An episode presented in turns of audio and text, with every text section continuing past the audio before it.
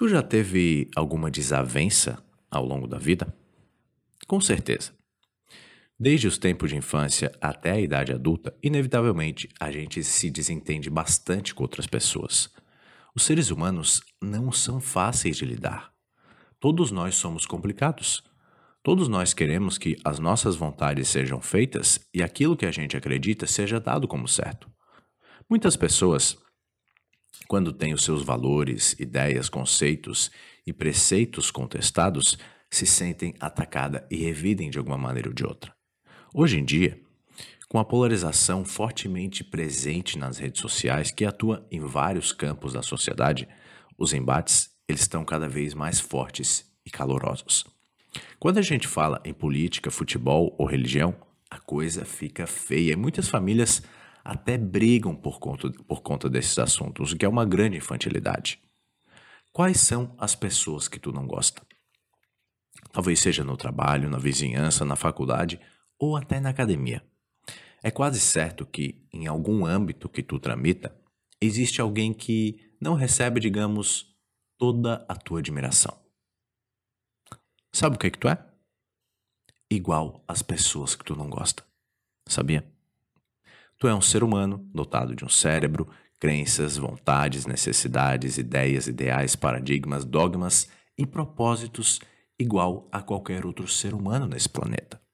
O fato é que tu é igual ao outro e tu está sujeito a todos os mesmos acertos, vieses e erros que a outra pessoa está sujeita. Tu é a pessoa que não gosta, exatamente igual, somente em outro contexto e situação de vida. Se tu fosse outra pessoa, tivesse nascido no lugar que ela nasceu estudado na escola que ela estudou, tivesse sido criado pelos pais que ela foi criada, lido os livros que ela leu, tivesse sido influenciado pelas pessoas que ela foi influenciada e tivesse os mesmos traços genéticos de personalidade, tu seria exatamente igual àquele que tu despreza. Ou seja, se tu fosse outra pessoa, tu seria exatamente igual a ela. Isso é muito óbvio? Com certeza. Mas é um óbvio não muito entendido e não claro na mente das pessoas. Por isso, ele precisa ser exposto. O que, que eu proponho nessa reflexão? Que a gente se esforce para abrandar as nossas calorosas emoções quando a gente está prestes a entrar em uma discussão. Por mais empatia, mais bem-estar, mais qualidade de vida e boa convivência, a gente deve aprender a relevar mais e tentar entender melhor os outros seres humanos.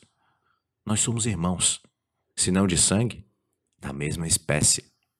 Eu me incluo nessa e eu me esforço todo dia para melhorar, porque eu tenho uma opinião forte, embasada e criteriosa, o que me faz entrar em discussões e debates quando eu não concordo com alguém, principalmente quando aquilo que o outro está falando para mim está completamente equivocado. Eu perdi a conta de quantas vezes eu já discuti com outras pessoas que falavam, na minha opinião, besteira. No fundo, o que resta é raiva e frustração. Dificilmente a gente consegue convencer os outros através de palavras, somente através de exemplos. Por isso, na maioria das vezes, tentar provar as nossas ideias e pontos de vista a todo custo não passa de uma disputa inútil de egos. Provar por A mais B que a gente está certo só serve para só serve a gente alimentar o nosso orgulho. Será que vale a pena mesmo perder amigos ou até familiares por disputas de ego? Será que vale a pena brigar com colegas de trabalho ou sair de grupos nas redes sociais por conta de alguma coisa, por conta do teu ego? Muitas vezes, o melhor a ser feito é ficar quieto, é respirar fundo, é repensar a tua atitude e não ser irônico, não ser sarcástico e nem agressivo em um debate. Logicamente, em certos momentos, é imprescindível que a gente seja firme e convicto dos nossos pontos de vista. Só que em muitos outros, quando a gente está apenas tentando mostrar que nós somos superiores e mais bem instruídos, não vale a pena entrar em uma discussão, porque o resultado não vai ser nada mais do que duas ou mais pessoas emburradas, magoadas e chateadas que não vão mudar suas percepções, mas apenas vão se apegar mais ainda aos seus argumentos, ideias. Antes de entrar uma discussão, reflete. Reflete se lembrando que tu é igual a ela, a pessoa que tu não gosta. Será que vale a pena discutir? Algumas poucas vezes, sim, mas na maioria das outras, não. Por isso é fundamental que tu esteja consciente disso o tempo todo.